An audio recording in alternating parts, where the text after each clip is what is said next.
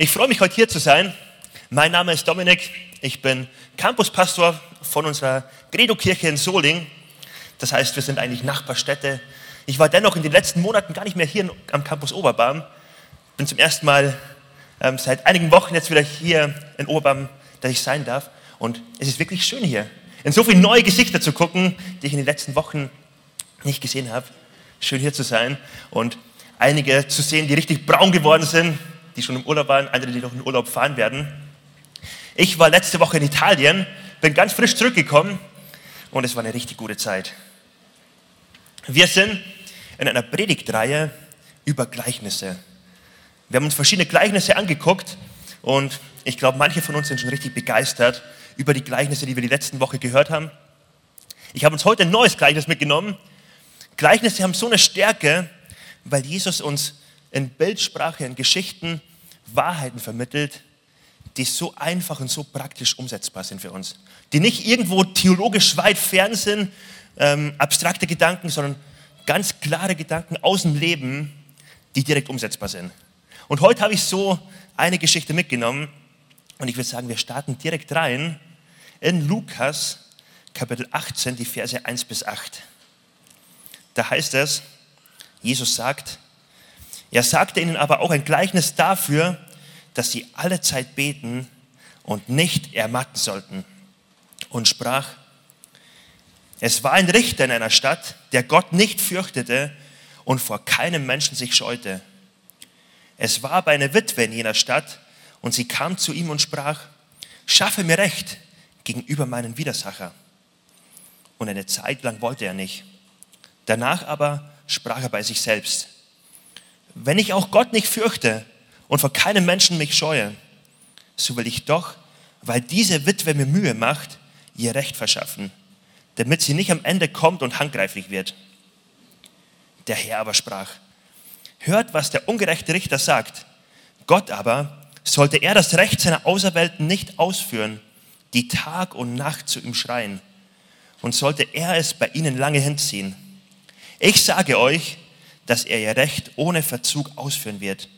Doch wird wohl der Sohn des Menschen, wenn er kommt, den Glauben finden auf der Erde.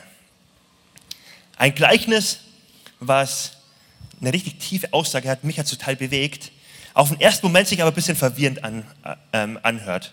Es gibt verschiedene Charaktere, die erstmal irgendwie, ja, irgendwie eigenartig wirken, aber ein Gleichnis, wo so eine Sehnsucht deutlich wird.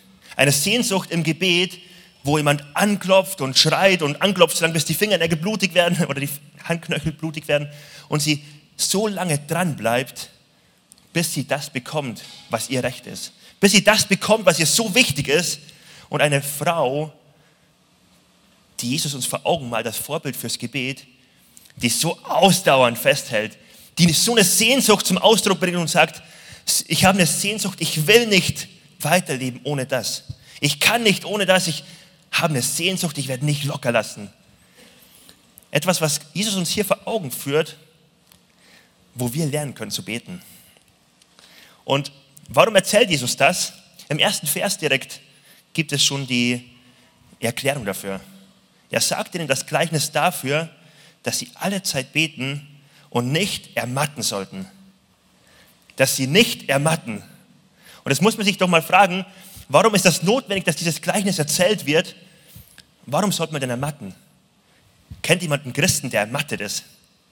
Ich glaube, manche von uns denken jetzt an sich selbst oder an einzelne, einzelne Personen um sich herum und sie wissen, ja, es kann passieren zu ermatten. Es kann passieren, dass der Glaube ermattet. Warum? Weil manchmal Dinge da sind, wo ich keine Gebetserhörung gehört habe. Gehört habe. Ich bin so dankbar dafür, weil ich habe richtig coole Sachen mit Gott schon erleben dürfen, wo ich bete und Gott antwortet sofort. Er hat mich überfordert manchmal, wo ich gedacht habe, boah Gott, so schnell kannst du antworten. Und so klar und wow. Aber, aber dann gibt es manchmal Situationen, und die kennen alle Christen, die schon länger mit Gott unterwegs sind. Da ist mir eine Sache so wichtig. Und ich denke an eine Person, die war krank und sie ist kränker geworden, Papa von zwei Kindern und ich war damals Jugendleiter. Und er wurde beatmet und es war klar, demnächst wird er sterben. Und wir haben drei Jahre lang jede Woche einmal dafür gebetet, für eine Stunde sind wir hingegangen, haben die Hand aufgelegt, haben mit Öl gesalbt, haben Lobpreissongs gesungen. Für drei Jahre jede Woche und es ist nichts passiert. Die Person ist nicht von dem Krankenbett aufgestanden und alles war plötzlich gut. Gott hat auch Wunder in ihrem Leben gemacht, aber nicht auf körperliche Art und Weise.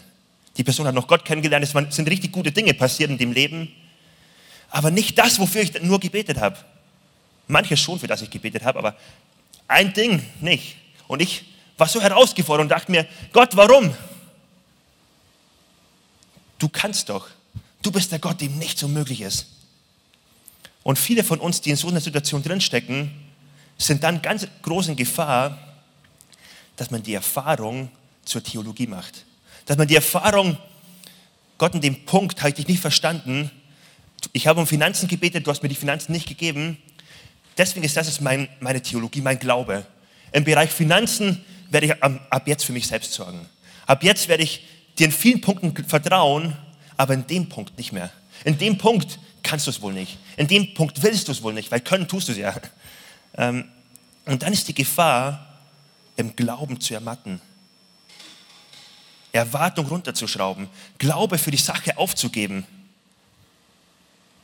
Zwar vielleicht noch weiter zu beten, aber ohne Glauben rein zu investieren. Und dann finde ich so spannend, wie Jesus im letzten Vers sagt, werde ich wohl den Glauben finden, wenn ich wiederkomme auf die Erde. Er sagt, der Vater, der Richter wird ohne Verzug sofort antworten, er will antworten, er will Gebetshörungen schenken, aber wird der Menschensohn den Glauben finden, wenn er auf diese Erde kommt. Und ich habe die Frage der Vorbereitung ein bisschen umgedreht auf mein Leben. Wird der Menschensohn Glauben finden in meinem Leben, wenn er wiederkommt? Und es ist kein Gedankensprung zwischen Gebet und Glaube, sondern das ist ein Paket. Jesus fordert uns heraus hier und sagt, lebe einen Lebensstil, wo du nicht ermattest im Glauben, sondern dran bleibst und glaubenvoll betest, glaubenvoll Land einnimmst, glaubenvoll dich auf Verheißungen von, Jesus, von Gott stellst, ganz persönlich für dein Leben und nicht darin ermattest.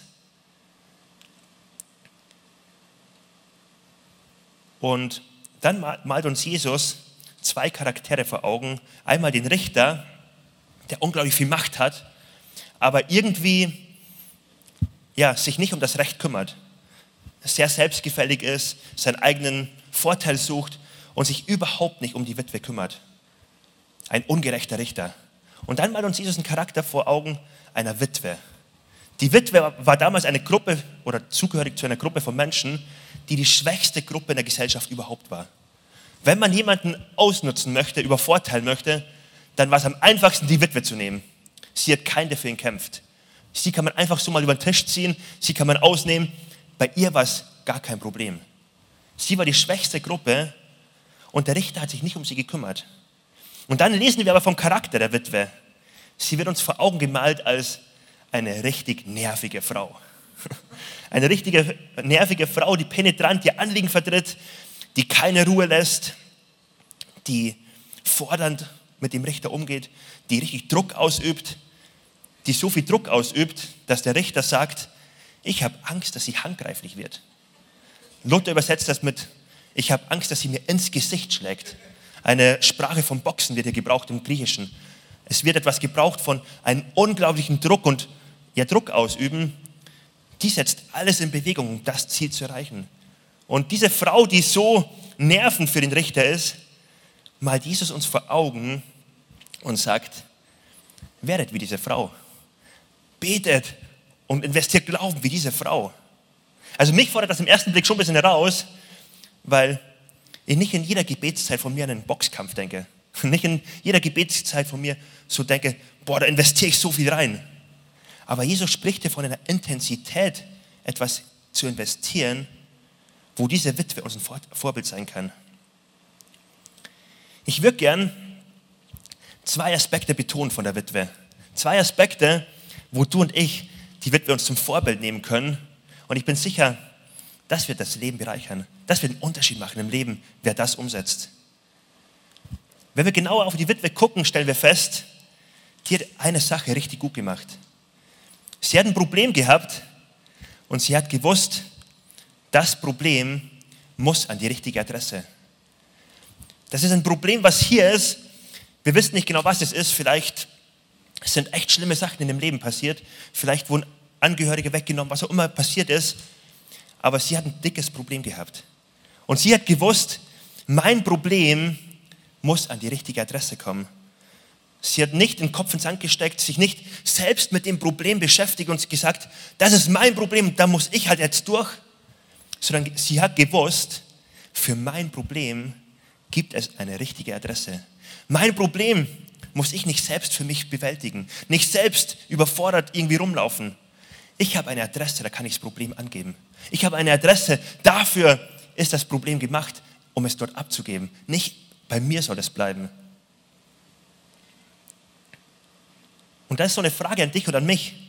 Glaubst du, dass du nicht die richtige Adresse bist? Für große Probleme, für Sorgen, für Ängste, für ähm, wirklich Überforderungen. Es ist so wertvoll, einen Lebensstil zu führen, wo ich die richtige Adresse kenne, wo ich weiß, ich habe eine Herausforderung, ich habe einen Versorger. Meine Überforderung, meine Sorgen, ich kann sie abgeben, denn ich habe die richtige Adresse. Vor der Witwe können wir lernen, sie hat ein Problem und sie bringt es zur richtigen Adresse. Ich glaube, wenn wir auf den Punkt gucken und realistisch auf unser Leben gucken, passiert ganz oft in unserer Gesellschaft, dass wir nicht die richtige Adresse kennen, sondern bei uns selbst stehen bleiben. Auf uns selbst gucken und sagen, boah, mir geht's aber auch schlecht. Boah, ich bin aber jetzt echt herausgefordert und ich habe auch ein hartes Leben. Und man kommt in einen Strudel von Selbstmitleid und denkt sich noch, boah, ich lade jetzt ein paar Leute, Freunde ein, die ähnlich denken und die mir ein bisschen den Bauch streichen können. Und mir geht's aber auch echt schlecht. Und man kommt so schnell in Selbstmitleid rein, weil man mit dem Problem zu zweit bleibt weil man das Problem anguckt und sich selbst und sich denkt, boah, ich hab's aber auch schlimm. Und das Problem daran ist, dass Selbstmitleid sich als Freund tarnt und denkt, ja, ich mein's doch gut mit dir, aber eigentlich der größte Feind ist. Weil Selbstmitleid zieht einen immer runter. Selbstmitleid ist wie eine Lupe, wo ich plötzlich anfange, schlechte Sachen zu betonen. Plötzlich anfange, Herausforderungen zu betonen und die Lupe draufzusetzen. Und wie bei einer Lupe sehe ich das eine groß das Außenrum plötzlich gar nicht mehr. Nämlich gar nicht mehr wahr, weil ich das eine Problem so groß mache. Die Witwe hat das nicht gemacht. So eine Herausforderung, das heute nicht zu, das heute, ähm, nicht zu machen. In der Gesellschaft, wo man so herausgefordert sein könnte mit der Inflation, so schnell die Lupe auf Finanzen setzen könnte und sich denkt, boah, ich habe doch zu wenig und alle in meiner Straße haben mehr und jeder hat zwei Autos und er hat noch das und jenes und ich habe doch so wenig. Und man setzt die Lupe drauf und man denkt, man ist arm und verpasst eigentlich das große Bild, dass wenn du in Deutschland wohnst, du sehr, sehr wahrscheinlich zu den reichesten 10% der Erde gehörst. Sehr wahrscheinlich ähm, mehr hast als 90% dieser Weltbevölkerung. Und man hat das Gefühl, ich bin arm. Warum? Weil ich die Lupe auf den falschen Punkt setze.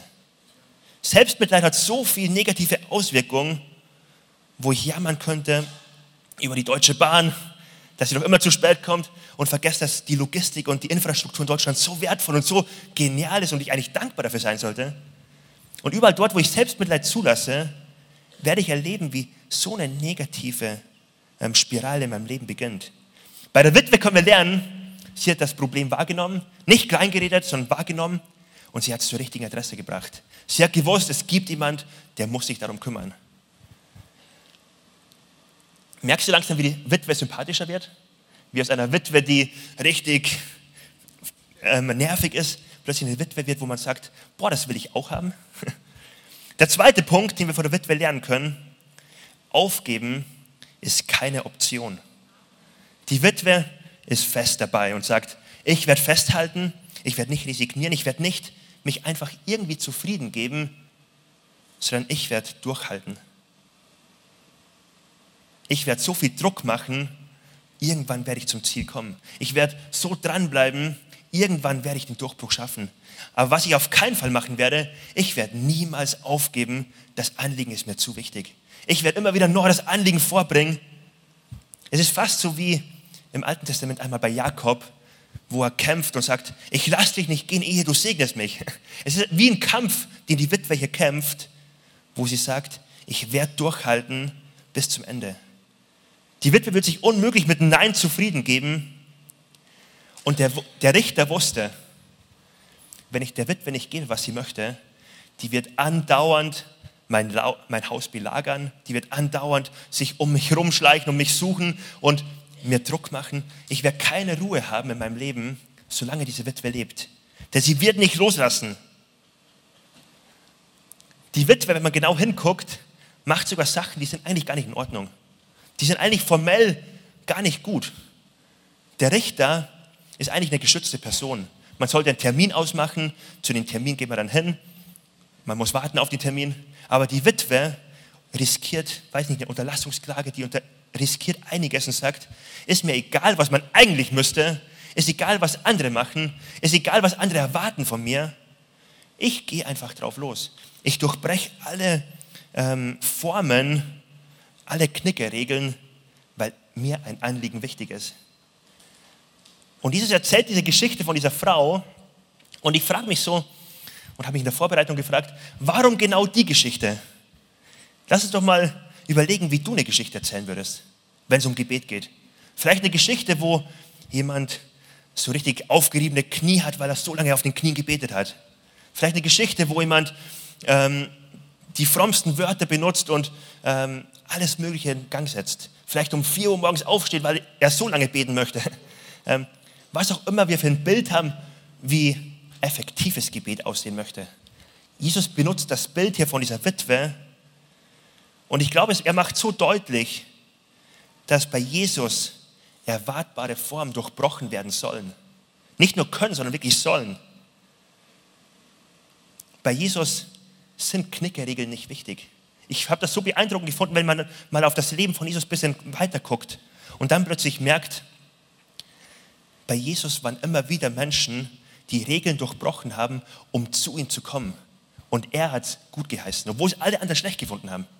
Da war einmal die Prostituierte und es gab eine Form damals, dass sie an dem Tisch nichts zu suchen hatte, in dem Haus nichts zu suchen hatte. Sie war da einfach nicht willkommen. Und sie durchbricht alle gesellschaftlichen Linien, um bei Jesus zu sein. Und die Menschen am Tisch denken sich, wie kann die nur und warum schickt sie niemand weg? Und was macht Jesus? Er sagt, ich sehe deinen verzweifelten Glauben deinen verzweifelten Glauben nach mehr von mir. Ich sehe deine Sehnsucht. Und in deiner Sehnsucht möchte ich dir begegnen. Jesus liebt diese Sehnsucht, die auch bei der Witwe hier deutlich wird. Und da ist das eine Beispiel, ähm, die Prostituierte, aber so könnte man eine nach der nächsten durchgehen, eine Geschichte nach der nächsten aufzählen. Da gibt es vier Freunde, die einen gelähmten Freund haben. Und sie sind so verzweifelt in ihrer Situation, denn sie wissen, er ist die Antwort, Jesus, aber es gibt keinen Weg dahin. Und sie versuchen durchzukommen und sie kommen nicht nur die Menschenmenge und sie sehen, das Haus ist so voll, die Tür ist keine Alternative. Das Fenster ist auch keine Alternative. Die einzige Alternative, die uns bleibt, ist irgendwas Verrücktes zu machen. Ist irgendwas Verrücktes zu machen und sie gehen aufs Dach und decken das Dach ab, machen das Dach kaputt. Und Menschen denken sich, was macht ihr da eigentlich? aber in ihrer Sehnsucht, in ihrem Glauben, dass sie sagen, wir wollen aber sehen, wie Gott eingreift. Wir wollen aber sehen, wie ein Wunder in unserem Leben passiert. Machen sie verrückte Sachen und erleben, wie Jesus nicht abfällig antwortet.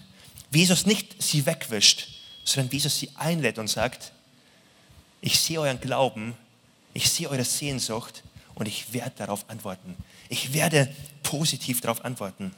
Es gibt einen Zachäus, der auf den Baum klettert ein Geldeintreiber, ein, ähm, ein hoher Beamter, der wahrscheinlich im dreiteiligen Anzug hier war.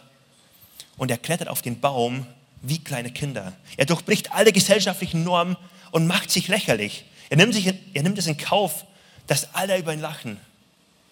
Und er weiß nicht, wie Jesus reagiert. Und dann kommt Jesus und er begegnet ihn und er nimmt ihn und sagt, ich sehe dein Glauben, ich sehe deine Sehnsucht und ich komme zu dir nach Hause. Ich will Gast sein bei dir. Ich frage mich in den Geschichten, die wir gerade durchgegangen sind und auch bei der Witwe, wie oft gibt es Menschen, die sich auch denken, ja, es wäre eigentlich ganz schön, wenn Jesus eingreift in meinem Leben. Es wäre eigentlich ganz gut, wenn Jesus jetzt zu mir nach Hause kommt, könnte Zachäus denken. Und wenn er anklopft bei mir, natürlich werde ich aufmachen. Aber ich werde meine Komfortzone nicht verlassen. All die Geschichten, die wir hier lesen von der Witwe und von den Personen, die ich vorher aufgezählt habe, sind Geschichten, wo Menschen sagen, ich bin so verzweifelt nach mehr von Gott. Ich bin so verzweifelt, dass Gott in dem eingreift. Ich bin so verzweifelt daran, Gott in meinem Leben, in meinem Umfeld, bei bestimmten Menschen zu sehen. Und aus der Verzweiflung heraus macht sie Sachen, wo sie die Norm durchbrechen, wo sie kreativ werden, wo sie nicht sagen, dann halt nicht, sondern wo sie ihre Komfortzone verlassen und zeigen, mir ist das wirklich wichtig. Und wir sehen in allen Fällen, wie Gott so positiv darauf reagiert.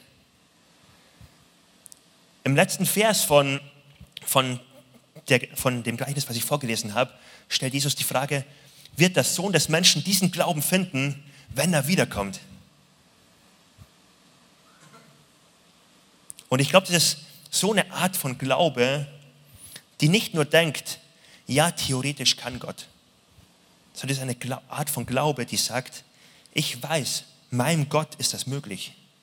Eine Art von Glaube, die nicht dabei stehen bleibt zu sagen, vielleicht. Und wenn Gott es macht, dann ist schön und wenn nicht, dann nicht, sondern die sagt, Gott, ich weiß, dass du mein Versorger bist und ich werde so lange anklopfen, bis ich diese Versorgung erleben werde. Und da ist die Frage an dich, glaubst du, dass Gott dein Versorger ist? Oder lebst du im Endeffekt eigentlich mit einer Floskel, ja, ich glaube das, aber lebst eigentlich selbst versorgt? Dein Blick geht immer auf dich, wenn du eine Herausforderung hast, eine Überforderung hast. Ich glaube, das Gleichnis fordert uns heraus, so Glaube ein bisschen zu hinterfragen. Wie praktisch wird mein Glaube? Wie praktisch bringe ich ihn auf die Straße? Glaube ich, dass es Himmel und Hölle gibt? Glaube ich, dass das einfach ein, ja, schön, ein schöner Gedanke wäre von dem Himmel? Oder ist das wirklich eine Hoffnung, auf die ich zuliebe? Entweder ich werde gleichgültig dem gegenüber sein, oder es, es wird etwas sein, was mich unglaublich antreibt, voller Freude macht, voller Hoffnung macht, weil ich weiß, was für eine Zukunft vor mir liegt. Es wird mich nicht gleichgültig Menschen gegenüber werden lassen, die Gott noch nicht kennen, wenn ich an Himmel und Hölle glaube. Ich werde anfangen, dafür zu glauben, dass Menschen nach Hause kommen zu Gott und dafür zu beten und dafür zu investieren. Und es ist so einfach, es ist so einfach gesagt, aber da ist so wichtig, sein Leben zu hinterfragen. So wichtig, in seinem Leben so einen Check zu machen. Glaube ich das wirklich? Bin ich wirklich davon überzeugt? Ist davon mein Alltag und mein, mein Hand, meine Handlung geprägt? Die Handlung von der Witwe war geprägt. Ich glaube, dass der Richter mir irgendwann das geben wird, was meine Gerechtigkeit ist, was ich brauche. Ich werde dranbleiben, ich werde nicht locker lassen. Ich werde so lange einstehen und anklopfen, bis das passieren wird. Und jetzt ist das Ermutigende, dass Jesus hier einen Vergleich vom Kleinen aufs Große macht. Einen Vergleich vom ungerechten Richter auf den gerechten Richter. Und der Vergleich geht so, wenn schon der ungerechte Richter das gibt, weil sie so nervig ist, wie viel mehr wird der gute Richter, wie viel mehr wird der liebende Vater, der Gott, der absolut gut ist, der seine Liebe, seine Barmherzigkeit erwiesen hat, der alles bewiesen hat, wie sehr du geliebt bist von ihm, wie viel mehr wird er antworten? Und wenn schon diese Witwe, von klein zu groß wieder, wenn die Witwe schon beim ungerechten Richter so ausdauernd war, so festgehalten hat, so nervig war, wie viel mehr nerviger dürften wir sein? Wie viel mehr ähm, ausdauernder darf ich sein, weil ich weiß, zu welchem Gott ich kommen darf, weil ich weiß, wie barmherzig, wie gut mein Gott ist und wie er nur gute Gedanken über mein Leben hat. Ich glaube, darin steckt ein Schlüssel für, ähm, für das Gebetsleben. Ein Schlüssel zu wissen, mein Gott ist mein guter Richter und er nimmt mein Gebet ernst. Und das war so ermutigend für mich, das für mich so ja, ernst zu nehmen. Er nimmt wirklich mein Gebet ernst. Er, ihm ist nicht egal, er hat nicht seine Agenda, die er sowieso durchzieht, sondern er lässt sich auf mein Gebet ein. Das ist so genial, dass Gott, der alles machen könnte, was er machen will.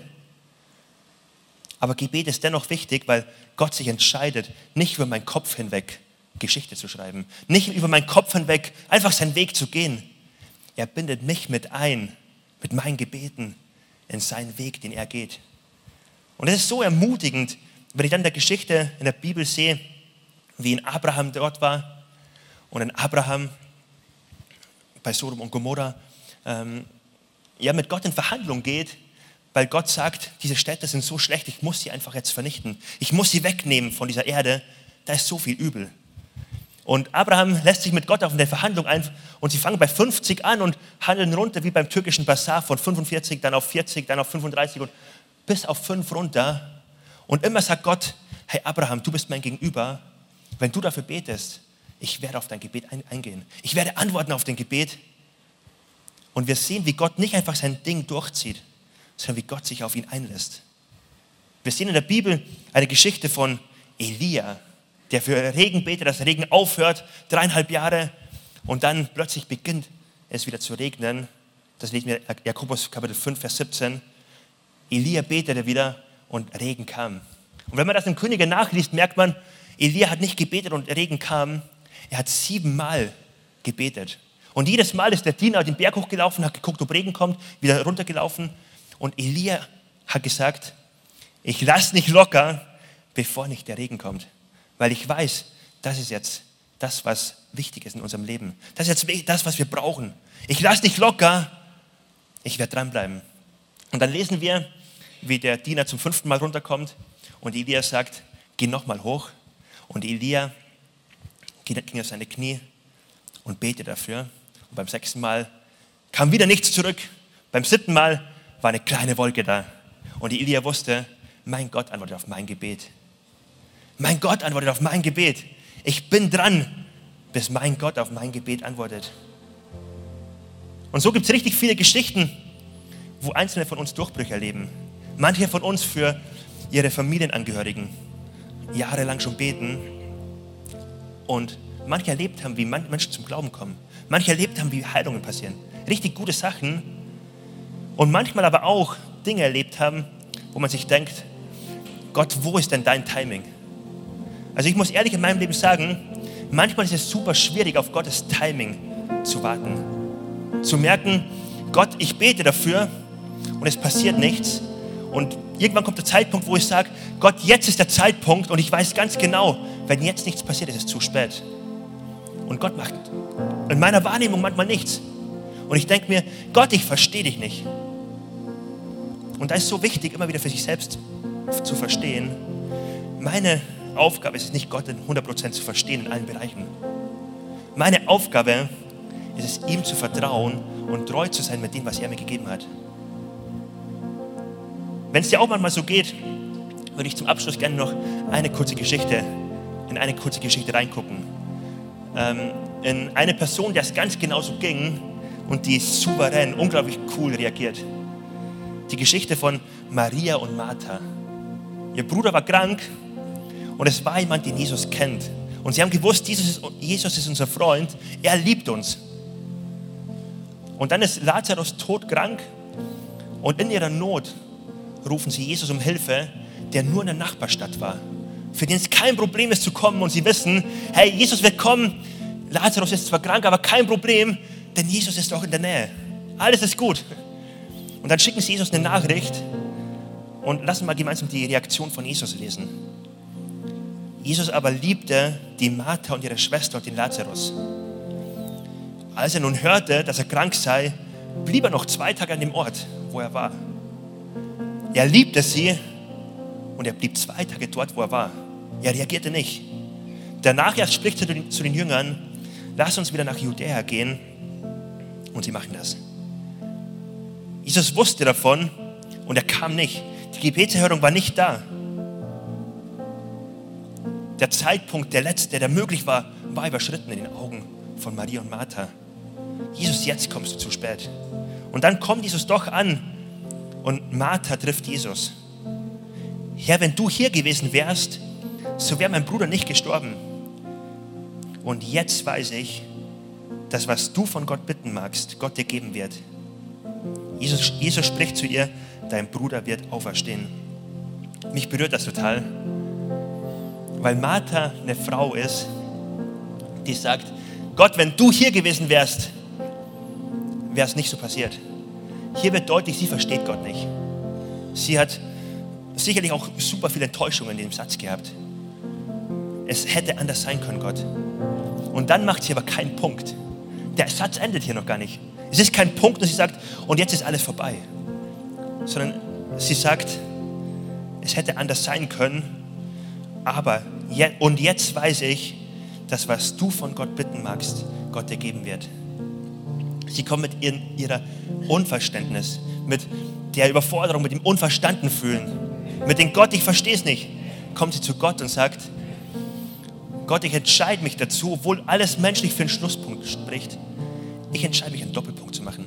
Ich entscheide mich, dran zu bleiben. Ich entscheide mich, heute neu die Entscheidung zu treffen. Ich möchte Glauben investieren und weiter beten für die Person. Glauben investieren und weiter beten für Heilung in dem Bereich. Glauben investieren und weiter beten, Gott, dass in dem Leben was Gutes passieren kann. Und ich bewundere das total, wie der Glauben zum Ausdruck gebracht wird. Und aus der Situation, wo eigentlich Jesus zu spät kommt auf den ersten Blick, ein Wunder passiert, wie es größer nicht sein hätte können. Das größte oder eines der größten Wunder von Jesus passiert, wo jemand, der mehrere Tage tot war, plötzlich zum Leben erwacht wird. Jemand, der schon stinkt, neu Leben bekommt. Jesus macht ein Wunder in der Situation, wo man sich denkt, Gott, das ist doch zu spät. Und ich möchte heute dich und mich herausfordern. Ich möchte uns herausfordern und ermutigen. Du hast einen Gott, der ist ein guter Richter. Du hast einen Gott, der sorgt sich wirklich um dich. Du hast einen Gott, da darfst du mutig beten. Und ich möchte dich herausfordern mit der Frage, wo gibt es vielleicht bei dir heute Punkte, wo du gemerkt hast, da sind Sachen gestorben. Das sind, da ist Glauben gestorben. Da ist eine Erwartung gestorben. Heute ist der Moment, wo, glaube ich, Jesus neue Dinge ins Leben bringt. Wo er wie ins Grab bei Lazarus reinruft, Lazarus, komm zum Leben. Er vielleicht neu heute in dein Leben hineinrufen will. Glaube entstehen neu. Da soll neu eine Erwartung entstehen, neu ein Gebetsleben entstehen in bestimmten Bereichen. Da darfst du Gott neu etwas zutrauen. Und dann ist es so ermutigend, dass wir heute eine Glaubensentscheidung treffen können. Eine Glaubensentscheidung, wo wir sagen, Gott, ich entscheide mich darauf, dafür, ich möchte festhalten daran. Ich möchte festhalten und ich werde nicht locker lassen. Und ja, ich habe locker gelassen, aber heute werde ich neu festhalten und ich werde neu anfangen, dir Großes zuzutrauen. Und es ist so schön, dass wir zu Jesus kommen dürfen und sagen dürfen, Herr, manchmal fällt es uns echt schwer zu glauben, aber helf mir in meinem Unglauben. Helf mir in meinen, in meinen Ängsten, in meinen Sorgen. Ich möchte vertrauen. Hilf mir darin. Ich lade uns ein, gemeinsam aufzustehen. Und wir werden jetzt gleich nochmal eine Lobpreiszeit haben, wo wir Lobpreissongs singen und wir wollen Gott begegnen. Wir wollen ihn groß machen. Und ich lade dich ein, dass du die zwei Songs nutzt als ganz persönliche Zeit für dich, wo du mit Gott auf dein Herz gucken kannst, mit Gott auf dein Glauben gucken kannst. Dort, wo Dinge sind, wo du merkst, da sind echt Sachen abgestorben. Heute ist der Tag, wo Jesus ins Grab reinruft und sagt, Lazarus, steh auf. Lazarus, du musst nicht tot bleiben, komm zum Leben neu. Glaube entsteht neu. Und wenn du merkst, in deinem Leben ist etwas von diesem Durchhalten, von diesem Festhalten verloren gegangen, ist etwas von zufrieden sein. Ich gebe mich halt zufrieden mit weniger reingekommen. Dann lade ich dich heute ein. Nimm das Gebet in Anspruch, komm zum Gebetsteam hier auf der linken Seite, auf der rechten Seite von euch aus gesehen und lass für dich beten. Geh den Schritt und mach's fest vor Gott. Heute ist der Tag, wo wir wirklich wie diese Witwe sie zum Vorbild nehmen wollen und sagen wollen, wir gehen nicht ins Selbstmitleid zurück. Wir bleiben nicht mit unserem Problem für uns alleine, sondern wir kennen die Adresse und werden so hartnäckig dranbleiben, bis wir erleben, wie ein Durchbruch kommt. Jesus, ich danke dir, dass wir einen Gott haben, der Durchbrüche. Danke, dass du ein Gott bist, der, der so gut ist. Und wir verstehen oft erst im Rückblick, ähm, ja, wie deine Wege sind. Manchmal gibt es Situationen, da verstehen wir es nicht. Aber Jesus, wir wollen heute neu die Entscheidung treffen, wir wollen dir vertrauen. Wir wollen neu heute die Entscheidung treffen, wir glauben, dass du ein guter Gott bist. Wir wollen neu die Entscheidung treffen, du bist der Gott, zu dem wir alle Probleme bringen wollen. Du bist der Gott, der für uns kämpft. Du bist der Gott, der uns versorgt. Du bist der Gott, unter dessen Hand wir sicher leben dürfen. Danke, dass das ein Zuspruch ist für jeden Einzelnen. Danke, dass es ein Zuspruch ist, dass du sagst, du aber und dein Haus sollen gerettet werden. Und dass wir uns auf das, auf das Versprechen stellen dürfen und mutig beten dürfen für Menschen in unserem Umfeld. Und ich habe so den Gedanken, dass ich manche herausfordern darf von uns, die von Gott zugesprochen haben, dass sie Geistesgaben bekommen sollen oder bekommen haben schon. Vielleicht prophetisches Reden, vielleicht für Kranke zu beten, dass sie gesund werden. Und du freust dich darüber, aber hast du noch nicht erlebt in deinem Leben. Und dass Jesus dir heute zusprechen möchte, verlass die Norm, verlass die Komfortzone und nimm mutig das an, was ich dir gegeben habe. Fang mutig an, das einzunehmen, das Land, denn es ist dein Land, aber du musst es jetzt einnehmen und du darfst es einnehmen.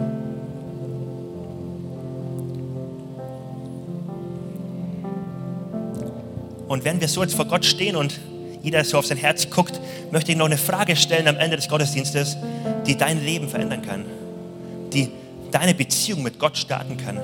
Wenn du heute hier bist und du merkst, all die Dinge, über die ich gesprochen habe, sie betreffen dich eigentlich noch gar nicht so. Warum? Weil du noch keine Beziehung mit Gott hast.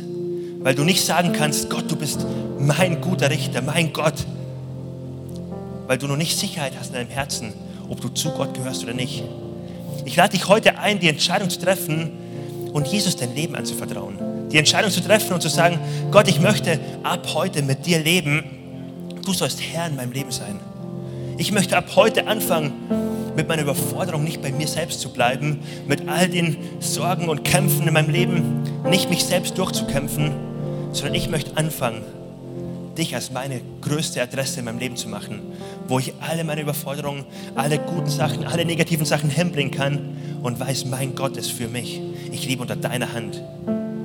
Wenn dich das betrifft, du sagst, heute bin ich hier und ich möchte ein Leben mit Jesus starten, dann lade ich dich ein, während alle die Augen geschlossen haben, es ein Moment ist, wo nur du und Jesus jetzt da seid.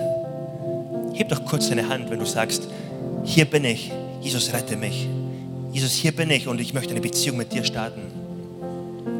Wenn dich das betrifft, dann hast du jetzt die Möglichkeit, das festzumachen.